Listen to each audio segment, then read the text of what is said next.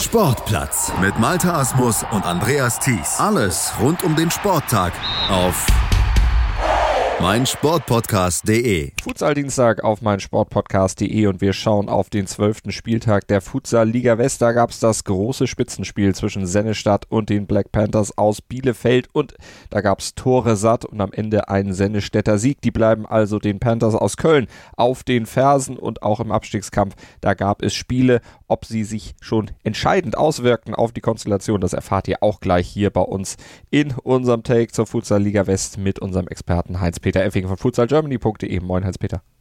Moin Malte. Lass uns gleich mit dem Spitzenspiel anfangen, mit dem 6 zu 5 von Sennestadt gegen die Black Panthers. Also das war von den Toren her erstmal ein richtiges Spitzenspiel, aber wir haben es die Trainer gesehen, wir haben es die Verantwortlichen gesehen. Wir fragen Raul de Acevedo und Sebastian Rauch. Sehr emotionales Spiel. Ähm, wir waren, ich behaupte jetzt mal, habe ich auch von äh, Außenstehenden gehört, überwiegend überlegen. Ähm, aber es reicht ja nicht. Letztendlich zählen, zählen die drei Punkte und die haben wir nicht mitnehmen können. Lagen 5-1 hinten. Haben es tatsächlich noch geschafft, in der zweiten Halbzeit auf 5-5 zu kommen. Hatten kurz zwei Minuten vor Ende noch, ich glaube, drei oder vier richtig gute Chancen. Die machen wir nicht. Und dann im Gegenzug kassieren wir das 6-5 und das war's halt. Ich kann äh, meiner Mannschaft nichts vorwerfen, überhaupt nichts. Es war eine disziplinierte, ähm, emotionale, leidenschaftliche Leistung. Jeder, jeder ist über die Grenzen gegangen. Am Ende hatten wir noch richtig Power und Luft und ähm, der Gegner kam körperlich zum Teil nicht hinterher. Ähm, aber das, wie gesagt, das reicht nicht. Ähm, Glückwünsche an, an, seine Stadt für die drei Punkte, aber wir wissen, wir wissen, wir sind stolz drauf. Wir können mit einem erhobenen, Kopf ähm, rausgehen aus diesem Spiel und äh, wissen, dass das mehr drin war und dass wir ähm, mindestens einen Punkt verdient hätten. Also wir sind durchaus sehr gut ins Spiel gestartet, ähm, haben diesmal auch im Vergleich zum Spiel gegen Wuppertal wieder auf drei Leistungsträger zurückgreifen können mit Robert Lubitsch, mit Memo Stöser und mit Hakan Erdem, während äh, jedoch Robert Lubitsch und Memo Stöser noch leicht angeschlagen waren, aber aufgrund der Wichtigkeit des Spiels unbedingt spielen wollten ja, entsprechend gut gestartet sind wir, haben uns die Dinge, die wir uns vorgenommen haben, dann auch wirklich aufs Parkett gebracht und ähm, sind auch verdientermaßen ähm, auf 4-1 weggezogen in der ersten Halbzeit. Ähm, ja, haben gut defensiv gestanden und auch offensiv, egal ob der Gegner gepresst oder tief gestanden hat, haben wir uns äh, Freiräume geschaffen und auch gute Chancen rausgespielt. Dann sind wir ganz gut in die zweite Halbzeit gekommen, haben relativ schnell das 5 zu 1 gemacht. Ja, und dann kamen wirklich 10 Minuten, die, die man vergessen darf. also 10 Minuten zum Vergessen in der Hinsicht, dass wir defensiv eigentlich alles vermissen lassen haben, was wir uns auch weiterhin vorgenommen hatten. Ähm, ja gut, wo es lag vielleicht am hohen Ergebnis. Ähm, mit dem 5-1, wobei das im Futsal einfach nichts ist und das wissen wir aus der Vergangenheit auch, sogar auch aus den Spielen gegen die Black Panthers. Da haben wir auch schon im Hinspiel, ich glaube, mit neun oder mit acht Toren geführt und dann haben wir in den letzten vier Minuten noch fünf Dinger zugelassen. Ähm, das darf einfach nicht passieren, ähm, aber es ist nicht nicht unverständlich in der Hinsicht, dass wir ja aus einer, ich sag mal, aus dem Bruder Leichtfuß heraus dann zwei Dinger kriegen und dann auf einmal der Kopf wieder anfängt zu rattern und dann auch die taktischen Vorgaben und auch wirklich der Schritt entsprechend dann nicht kommt, der, der kommen muss. Ja, und dann stand es auf einmal 5-4, dann haben wir, wollten schon beim 5-3, aber haben wir dann gehofft, durch Wechsel das zu, zu klären. Und dann beim 5-4 haben wir einen Timeout genommen, haben da auf jeden Fall nochmal die Köpfe hochgemacht, kamen dann auch aus dem Timeout richtig gut raus, haben einen Pfostenschuss gehabt, kriegen aber dann im Gegenzug mit einer Ecke, die auch richtig schön war, muss man auch sagen. Ähm, also das Tor war richtig schön gemacht, auch ein schöner Schuss von Nick M. Doreuli. Ja, kriegen das 5-5 Aber gut, äh, und dann wurden wir wieder richtig wach. Also schlussendlich, wenn man das Spiel zusammenfasst, für uns, erste Halbzeit ist 0-0 gestartet, haben super gut gespielt und zweite Halbzeit ist beim 5-5 gestartet für uns. Und dann haben wir wieder super gespielt.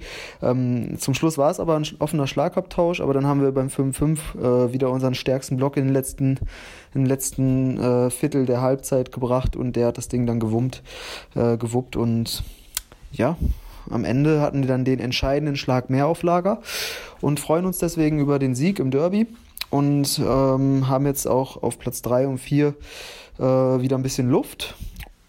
Und wir können uns jetzt äh, natürlich sehr auf das, was kommt, freuen. Nächste Woche müssen wir erstmal voll fokussiert in Schwerte ran. Das ist da ist Pflicht, die drei Punkte mit nach Bielefeld zu holen. Ja, und im Anschluss mit äh, weiteren genesenen Spielern, Gabriel und Vico werden dann hoffentlich wieder fit sein. Dann kommt Köln und da können wir dann mit Vorfreude wirklich drauf zugehen, weil wir haben es in eigener Hand. Wir können jetzt mit einer weiteren Serie, was wir auch schon bewiesen haben, was wir gut können, ähm, die Meisterschaft holen und das ist das Ziel jetzt, dass wir die genesenen Spieler dann auch wieder ins Spiel bringen und dann das Gesamtkonzept wirklich auch greifen kann. Und dann freuen wir uns auf die nächsten Aufgaben. Ja, Heinz-Peter, die Meinung der Trainer haben wir gehört. Wie fällt denn dein Fazit aus nach diesem Spiel? Aus deiner Sicht ein Spitzenspiel? Elf Tore immerhin bei, den, bei dem Duell dieser beiden Top-Mannschaften.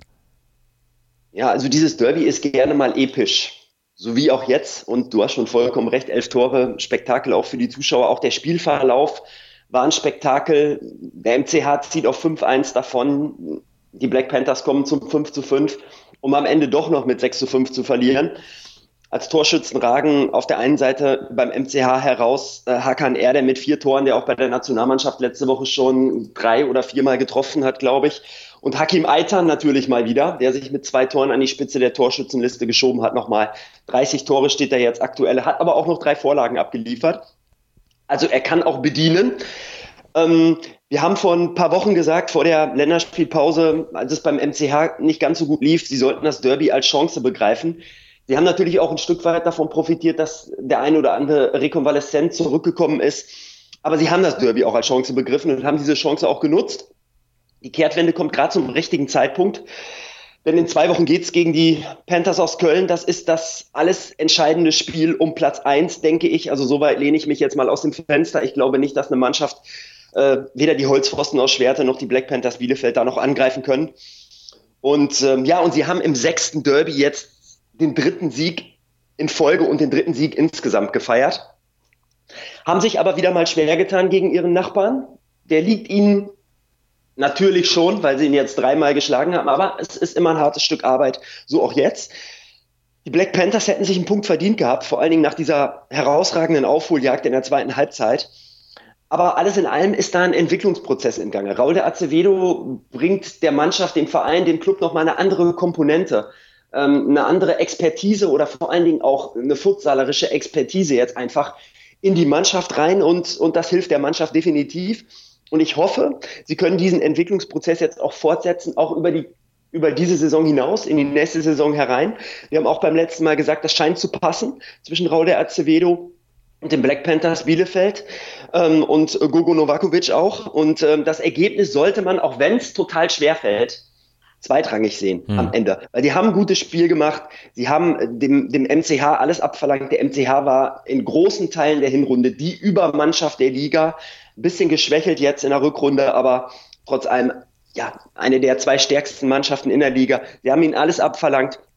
Sie sollten unbedingt so weitermachen und das Ergebnis jetzt ganz schnell abhaken und auf das nächste Spiel blicken. Und das machen sie auch. Und da geht es gegen die Holzpfosten. Der MCH, der MCH reist übrigens nach Schwerte zum FC Schwerte um, äh, um da natürlich auch den Pflichtsieg einzufahren. Ich wollte gerade sagen, Pflichtsieg, da sind die Punkte beim Tabellenletzten wahrscheinlich einkalkuliert. Black Panthers, die stehen auf Platz 4 mit 21 Punkten hinter den Holzpfosten aus Schwerte und die haben zwei Punkte mehr als die Black Panthers, aber fünf Punkte weniger als die Sennestädter, die Holzpfosten. Die haben an diesem Wochenende 3 zu 3 gespielt gegen den Wuppertaler SV und wir hören Armin Katani, den Trainer der Wuppertaler.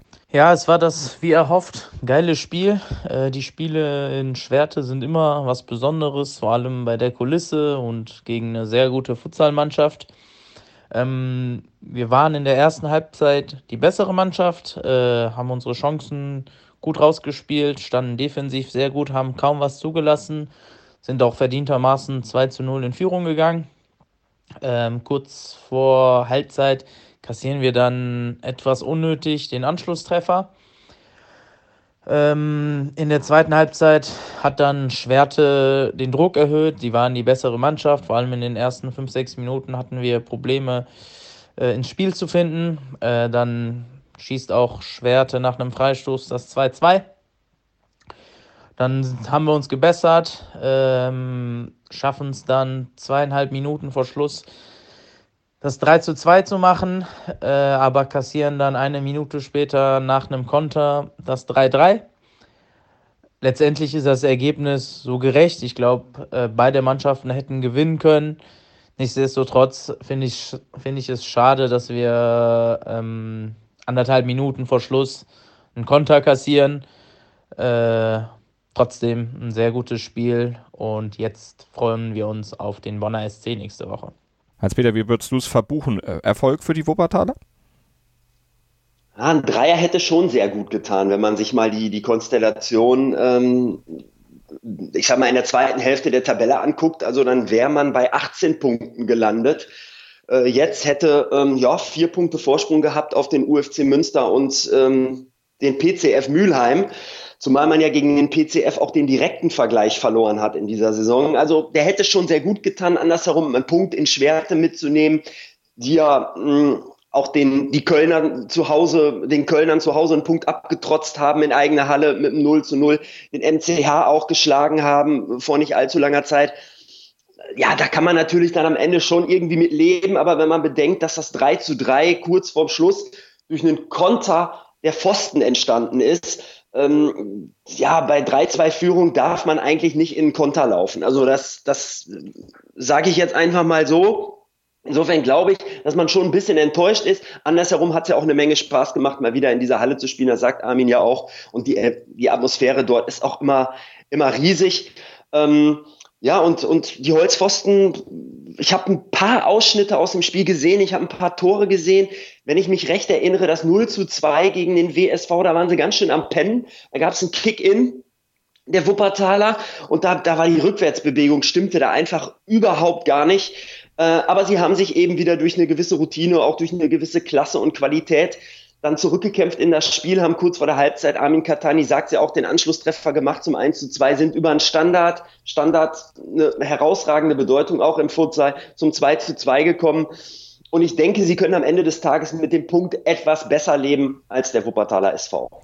Und sie stehen mit 23 Punkten auf Platz 3 in der Tabelle, 5 Punkte hinter den Sennestädtern, aber auch 8 Punkte hinter den Panthers aus Köln, die ja aktuell sich keine Blöße geben in der Futsal Liga West und auch am Wochenende die Oberhand behielten. Sie waren in Münster zu Gast und am Ende gewannen sie mit 5 zu 0 und wir hören Christoph Ruschenpöhler zum Spiel seiner Kölner. Nach einer frühen Führung konnten wir, wie schon im letzten Spiel gegen Düsseldorf, unsere Überlegenheit kurz vor der Halbzeit mit zwei späten Toren in was Zählbares ummünzen und somit für die Vorentscheidung sorgen. In der zweiten Halbzeit haben wir es dann einigermaßen routiniert runtergespielt und konnten dann auch ein paar Sachen noch ausprobieren. Letztendlich haben wir das Ergebnis noch auf 5-0 hochgeschraubt und zwar nicht brilliert, aber wieder mal auf Basis einer stabilen Defensive den wichtigen Auswärtsdreier eingefahren. Als Peter schließt du dich dem Fazit von Christoph an? Ja, also es war ein Pflichtsieg, es war nicht mehr und auch nicht weniger. Sie haben keine herausragende Leistung gebracht. Sie haben das Spiel, so habe ich es auch gesehen, in der 18. und 19. Minute dann am Ende entschieden. Da traf Sepp zum 0 zu 2 in der 18. und Hirosawa zum 0 zu 3 in der 19. Danach haben sie souverän runtergespielt. Das hatte ich mir auch notiert, bevor ich ähm, Christoph Rüschenpöhler gehört hatte. Jetzt geht's über die Etappe PCF Mülheim zu Hause im Eberhard Dom in Köln-Ehrenfeld hin zum Champs-Élysées der liegt in diesem Fall in Sennestadt, nämlich am 23.02. geht's zum MCH. Ich denke, das wird das alles entscheidende Spiel sein, wenn es um die Vergabe der Meisterschaft geht. Aktuell haben sie drei Punkte Vorsprung. Sollten sie aber in Sennestadt verlieren, aufgrund des direkten Vergleiches würden sie auch die Tabellenführung verlieren, vorausgesetzt beide Mannschaften gewinnen natürlich auf dem Weg zu diesem Spiel ihre beiden Spiele.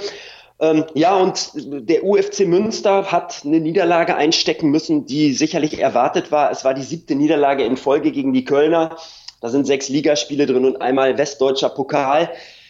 Sie waren ohne echte Chance, so würde ich das, das Ergebnis und den Spielverlauf einfach mal interpretieren. Ich habe es ja nicht gesehen, das Spiel ist insofern ist es aus der Ferne dann doch nicht immer hundertprozentig möglich, das Spiel genau wiederzugeben. Aber ähm, die Punkte, ja, die konnte man einfach im Vorfeld nicht einkalkulieren. Die stehen weiterhin bei 14 Punkten, die stehen weiterhin über dem Strich. Aber meiner Meinung nach haben sie im Vergleich zu den anderen Mannschaften, die noch durchaus mit die durchaus noch nach unten schielen sollten, also dass der PCF Mülheim, ähm, der Bonner SC noch mit ganz kleinen Chancen vielleicht die Klasse zu halten, der Wuppertaler SV, aber auch die Düsseldorfer, auf die wir gleich noch zu sprechen kommen, haben sie den psychologisch größten Nachteil. Also sie haben am meisten zu verlieren. Der UFC Münster gehört im Grunde genommen zum Inventar der Futsal-Liga West und sollte diese Mannschaft absteigen bei den ganzen Bemühungen, die man anstrebt. Man spricht ja auch, man möchte gerne Gründungsmitglied der Futsal-Bundesliga sein. Na, ich weiß nicht. Also es kommen jetzt drei richtig wichtige Aufgaben auf die Münsteraner zu. Die werden kriegsentscheidend sein. Also es geht zu Fortuna nach Düsseldorf dann spielt man gegen den Bonner SC und dann gibt es den PCF Mülheim. Da gibt es neun Punkte zu vergeben, die extrem wichtig sind. Und im Idealfall holt man natürlich alle neun, aber sieben sollten es dann schon sein, wenn man wenn man nicht wirklich auf den Abstiegsplatz rutschen möchte, denke ich. Also von daher werden es richtig spannende Wochen jetzt für den UFC Münster. Die Futsal Panthers Köln, die werden sich natürlich erstmal aufs nächste Spiel fokussieren, auf den PCF, aber ich glaube, so ein bisschen im Hinterköpfchen ist auch schon das Spiel gegen den MCH am 23.02. drin. Hören, was andere denken. Auf meinsportpodcast.de. 90 Plus On Air.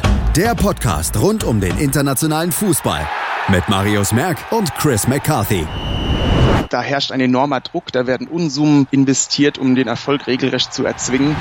Jeden Monat neu auf mein Sportpodcast.de. Die Mülheimer, die haben ja am Wochenende gleichgezogen mit den Münsteranern, stehen zwar immer noch auf Platz 8 und damit auf dem ersten Abstiegsplatz, aber sie haben 14 Punkte, genauso wie die siebtplatzierten Münsteraner. Und diesen 14. Punkt, beziehungsweise die Punkte 12, 13 und 14, die holten die Mülheimer durch einen 4 zu 2 Sieg gegen den Tabellenletzten FC Schwerte. Und wir hören Johannes Karamitsos. Ja, es war das erwartete schwere Spiel heute gegen Schwerte. Wir sind eigentlich gut ins Spiel gekommen, haben in der dritten Minute mit unserem zweiten Angriff das 1-0 erzielt. Eigentlich hätten wir da ein bisschen Sicherheit aufbauen können, aber dem war das nicht so. Wir waren immer noch ein bisschen verunsichert und dann passierte Folgendes, dass bei einer Ecke der Schwerte die Zuordnung hinten nicht stimmt und drei Minuten später halt der Ausgleich von Schwerte. Danach passierte recht wenig. Schwerte hatte eine Grand Chance, wir hatten eine Grand Chance. Und dann in der zehnten Minute, glaube ich, war das, da erhöhen wir auf 2-1. Und dann kam so die Phase, die zweite Hälfte der ersten Halbzeit, wo ich ein bisschen so ein bisschen hader mit dem Team und mit der Chancenauswertung, weil da hatten wir in der Phase vier, fünf wirklich richtig gute Chancen, wo wir das Ergebnis hochschrauben hätten müssen. Ähm, letztendlich haben wir es nicht geschafft, war nicht konsequent genug im Abschluss, hatten ein bisschen Pech und so ging es weg mit dem 2-1 in die Halbzeit, was echt schade war. In der zweiten Halbzeit ähnliches Bild, Schwerte noch ein Tick hinten gestaffelt, gut organisiert, die haben gut die Räume zugemacht. Wir haben irgendwie nicht den, den Punkt, den Schlüssel gefunden, wo wir da durchstoßen können, damit wir ein Tor erzielen können. Und dann passiert es halt, dass ähm, Schwerte dann durch einen Konter praktisch dann das 2-2 macht. Und da waren 28 Minuten gespielt und ja, dann wurde es halt ein bisschen schwierig für uns, weil da wussten wir, jetzt müssen wir. Und Schwerter hat es hervorragend gespielt. Also die haben sich wirklich hinten gut reingestellt, die Räume eng gemacht und haben versucht, auf Konter noch das dritte zu erzielen. Und bei uns nach vorne, wir hatten zwar viel Ballbesitz, aber es war nicht effektiv. Bis dann halt zu der Situation, wo wir den Freistoß gekriegt hatten um ungefähr, ich glaube, 12, 13 Meter halbrechte Position. Und unser Mitspieler, der Risto, schießt richtig fest und satt und Tobi staubt praktisch den zweiten Ball ab und stochert den irgendwie ins Tor. Also es war ein sehr kurioses Tor, aber da hat man gesehen, dass der Wille da ist, dass wir wirklich gewinnen wollen. Und dann stand es 3-2 und darauf, das war dann in der 36. Minute, waren noch vier Minuten zu spielen. Was uns dann ein bisschen geholfen hat, dass Schwerte ein bisschen aufgemacht hat. Wir hatten dann ein bisschen mehr Platz, konnten einen Konter fahren und schafften dann zwei Minuten vor Schluss das 4 zu 2. Und dann war eigentlich das Spiel gelaufen. Ähm, Im Großen und Ganzen war es ein sehr hitziges Spiel, ein schwieriges Spiel. Aber wenn man die Chancen sieht, war das, denke ich, schon ein verdienter Sieg. Ähm, für mich persönlich ist es egal. Hauptsache, wir haben jetzt gewonnen. Und in drei Wochen fragt sowieso keiner mehr nach, wie die Punkte da auf dem Konto kamen. Wichtig ist das, was wir haben. Und jetzt schauen wir nach vorne. Wir haben den Anschluss noch gehalten und müssen jetzt von Spiel zu Spiel schauen und gucken, was im Endeffekt nach den sechs Restspielen für eine Position rauskommt. Heinz-Peter Pflichtsieg gegen den Tabellenletzten. Ganz wichtig, aber auch um eben bei den Münsteranern dran zu bleiben. Absolut. Und Jetzt war der PCF mal in der Favoritenrolle. Das haben sie ja in dieser Saison äh, noch nicht so oft gehabt, aber gegen den FC Schwerte, auch wenn die Mannschaft, das muss man auch klar sagen, der FC Schwerte sich in der Rückrunde erheblich verbessert hat. Der ist nicht mehr der Gegner aus der Hinrunde, aber trotz allem war der PCF vor allen Dingen auch zu Hause der Favorit. Und das ist ein ganz anderes Spiel. Da hast du einfach mehr Druck, weil diese Punkte musst du holen, um den Anschluss weiterhin aufrechtzuerhalten. Und sie haben es am Ende auch geschafft. Vor allen Dingen hat ihre Routine in Form von Spielern dazu beigetragen. Ähm, Malic, Voss und Mewissen, die haben zusammen insgesamt sechs Torbeteiligungen gehabt in diesem Spiel. Mewissen mit dem 1 0 in der ersten Minute. Janis sagt, ähm, dann kriegt man es 1 zu 1. Man muss ein bisschen kämpfen. Geht mal mit einer Führung in, der, in die Halbzeit, kriegt nochmal den Ausgleich. Aber sie sind hartnäckig geblieben, sie sind dran geblieben, sie haben ein bisschen Glück gehabt. Auch da hat wieder eine Standardsituation letztlich dazu beigetragen, dass das Spiel eine spielentscheidende Wendung nahm, nämlich Mevisen staubt ab aus einem Standard von Malic zum 3 zu 2. Ähm, Akaya hat am Ende das 4 zu 2 draufgesetzt. Äh, man benutzt diesen Begriff schon mal inflationär, nämlich Maschine, aber er ist wirklich eine. Das passt in diesem Fall und er hat hier wieder getroffen. Jetzt geht's nach Köln. Naja, da fährt man hin, wahrscheinlich um ein bisschen zu lernen, hat aber auch überhaupt gar keinen Druck von Seiten des PCF. Dann gibt's wichtige Spiele, nämlich dann gibt's ein ähnliches Programm wie der, wie der UFC Münster halt hat. Fortuna Düsseldorf, UFC Münster und Bonner SC. Man hat's noch in der eigenen Hand, die Klasse zu halten. Es wird trotzdem nicht leicht, aber Respekt vom PCF, sie bleiben dran.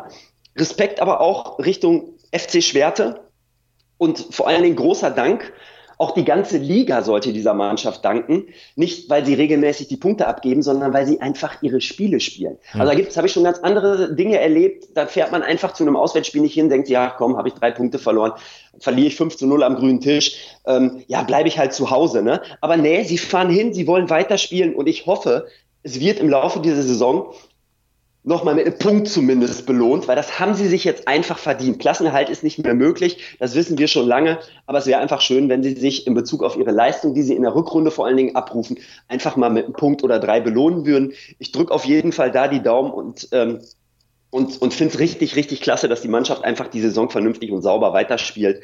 Das, das verzehrt nicht den Wettbewerb, sondern das hilft einfach der Struktur Futsal und ähm, ja und, und ist gar nicht hoch genug zu bewerten.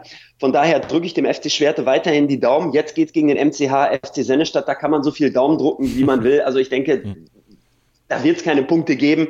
Und der PCF nach Köln, also die beiden Mannschaften, die sich jetzt gegenüberstanden, spielen gegen die aktuell beiden besten Mannschaften der Liga am kommenden Wochenende. Also auch dann interessante Partien, allerdings mit etwas anderen Vorzeichen. Und wir kommen noch zu einem ganz wichtigen Spiel, dann auch für die Bonner Lions. Du hattest ja vorhin gesagt, Hans-Peter, die haben so rechnerisch ja auch noch Chancen, den Klassenerhalt zu erreichen, aber dazu müssten sie natürlich punkten. Gegen die Düsseldorfer war das nicht der Fall. Die Bonner Lions bleiben mit 5 Punkten auf Platz 9. Die Düsseldorfer stehen mit 20 Punkten auf Platz 5, weil sie mit 10 zu 7 gegen die Bonner Lions gewonnen haben. Wir hören zunächst mal Miguel Oliveira von Bonn. Ja, Samstag ähm, hat sich wieder gespiegelt, nochmal so unsere Einstellung für die zweite Runde. Wir äh, versuchen unabhängig äh, von der Name der Gegner, von der Tabellenposition, von Anfang an das Spiel zu dominieren, das Spiel für uns zu ziehen. Und ähm, ja, das hat sich äh, von, das hat gut geklappt. Äh, zwar haben wir der 1 und der 2-0 kassiert, aber zweimal haben wir das Spiel für uns gedreht und sind wir sogar in die Halbzeitpause in Führung gegangen. Und äh, ja, das war ein offener Schlagabtausch, das war ein sehr attraktives Spiel für die Zuschauer.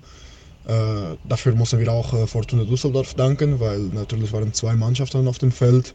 Und äh, ja, dass Defensive ein paar Nachlässigkeit gab, ist normal, weil beide Mannschaften waren eher konzentriert, Tore zu erzielen. Äh, ja, was, was uns traurig lässt, ist, dass am Endeffekt so das Spiel wurde entschieden von äh, jemandem, die eigentlich gar keinen Einfluss haben sollte.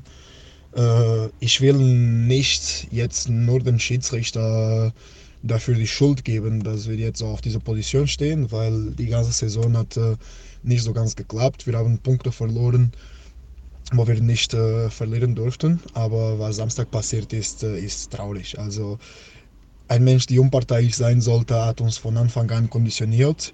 An der siebten Minute direkt eine rote Karte, so, die total unnötig war. Und äh, zwei Minuten später der gleiche Spieler von Düsseldorf stoppt ein Konto und der Schiri warnt ihm so von nein, äh, auf dem dritten Fall kriegt er gelb. Und äh, das ist eine Dualität von Kriterien, das äh, hat nicht so ganz gepasst. Und äh, das plus äh, andere Fälle an das Spiel haben, haben einen sehr großen Einfluss gehabt. Ich habe zum ersten Mal erlebt, dass äh, ein Schiedsrichter nicht die gegnerische Team über überzeugen muss, dass er sechs Meter ist, sondern das eigene Team, die das sechs Meter bekommen hat. Der Spieler von Fortuna Düsseldorf gibt so, dass es nichts war und der Schiedsrichter versucht ihm zu überzeugen, dass er ein sechs Meter verdient hat. Das habe ich noch nie erlebt.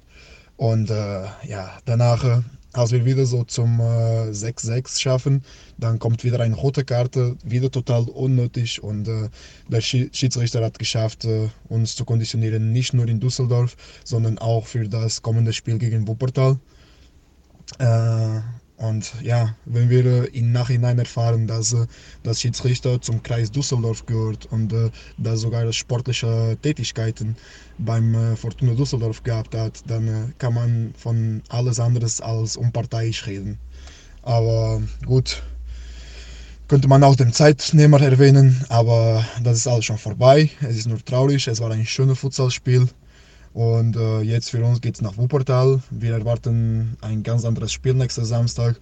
Und wenigstens solange dass es noch rechnerisch möglich ist, dann wir werden alles geben, um äh, alle Punkte, die wir haben können, nach Bonn zu bringen. Hans-Peter, wie lautet dein Fazit nach diesem Spiel? Ja, zum einen, dass es natürlich ein Spektakel für die Zuschauer war. Führungswechsel, es ging hin und her. Zur Halbzeit 5 zu 4 für Bonn, am Ende 10 zu 7 für Düsseldorf. Du sagtest es gerade. Daniel Jagenburg hat vier Tore geschossen auf Seiten der Düsseldorfer. Düber mit drei Toren und einer Vorlage auf Seiten der Bonner. Sommer mit zwei Toren und einem Assist. Brause in diesem Fall nicht als Torschütze, auch als Torschütze geglänzt, aber nur einmal getroffen, aber vor allen Dingen vier Vorlagen geliefert. Ähm, Miguel de Oliveira spricht an, die Schiedsrichter haben ihren Teil dazu beigetragen, dass der Spielverlauf so gelaufen ist, wie er ist. Ich kann es natürlich nicht beurteilen, weil ich nicht vor Ort war, aber ich glaube, er würde solche Töne nicht anstimmen, wenn's, wenn nicht zumindest was dran wäre. Das ist natürlich dann immer bitter. Ich sagte gerade, die Bonner, die haben noch Chancen, die Klasse zu halten. Sie werfen auch wirklich alles rein in den letzten Wochen und Monaten. Sie haben aber auch einfach das Spielglück nicht. In diesem Fall auch aufgrund der Schiedsrichter ein Stück weit nicht ähm, in anderen Spielen haben dann vielleicht auch mal das nötige Glück einfach nicht gehabt, dass es am Ende mal zu einem Punkt oder am liebsten zu drei Punkten reicht. Sie haben jetzt noch sechs Spiele. Sie spielen noch gegen den MCH Sennestadt am letzten Spieltag, aber ich befürchte fast, fünf Siege aus diesen letzten sechs Spielen sind schon fast nötig, um noch die nötigen Punkte zu holen. Und selbst dann wird's eng. Also ich glaube, mit 20 Punkten, wir haben mal einen Durchschnitt von 19 ausgerechnet, der bisher immer reicht, um die Klasse zu halten. In dieser Saison könnte es knapp werden mit 19 respektive 20 Punkten. Aber fünf Siege brauchen sie auf jeden Fall, um zumindest noch eine Chance zu haben. Das ist schon schwierig genug. Jetzt geht's gegen den WSV. Da müssen sie damit anfangen. Da gibt's kein Wenn oder Aber. Sie müssen gegen den Wuppertaler SV gewinnen. Und die Fortunen aus Düsseldorf haben wieder einen großen Schritt mit einem großen Kader Richtung Klassenerhalt gemacht. Ich glaube, sie liegen aktuell jetzt bei 20 Punkten. Das ist noch keine Garantie für den Klassenerhalt in dieser Saison, aber es ist auf jeden Fall eine solide Basis, um die Klasse am Ende der Saison zu halten. Sie hatten zwölf Spieler mal wieder im Kader. Ich sprach es gerade an. Neun davon haben eine Torbeteiligung gehabt. Wie gerade auch schon erwähnt, sie haben viermal geführt in dieser Begegnung. Sie haben zweimal hinten gelegen. Am Ende haben sie es dann aber nach Hause gespielt und haben die wichtigen Heimpunkte, die letztlich auch ein Stück weit eingeplant waren, sicherlich von Seiten der Düsseldorfer geholt gegen die Bonner. Sie sind kurz vor der Zielerreichung und die können sie tatsächlich jetzt gegen den UFC Münster im nächsten Heimspiel klar machen. Ich denke, wenn sie das Spiel gewinnen, am liebsten noch so, dass sie den direkten Vergleich gewinnen. Sie haben in Münster, glaube ich, 2-1 verloren. Das heißt, wenn die Auswärtstorregel gilt, ich weiß es gerade aktuell nicht, dann würde ja ein 1-0-Sieg zu Hause gegen Münster theoretisch reichen. Und ich denke, dann werden die Düsseldorfer nicht mehr auf den Abstiegsplatz rutschen mit 23 Punkten, dann noch einen direkten Vergleich gegen Münster gewonnen.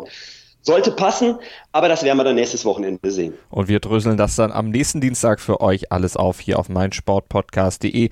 Dann sind wir für euch da mit der Auflösung, was da dann an Vorentscheidungen möglicherweise am nächsten Wochenende schon gefallen ist. Heinz-Peter Effing war das unser Futsal-Experte von futsalgermany.de mit der Berichterstattung zur Futsal-Liga West. Heinz-Peter, wie immer, vielen Dank.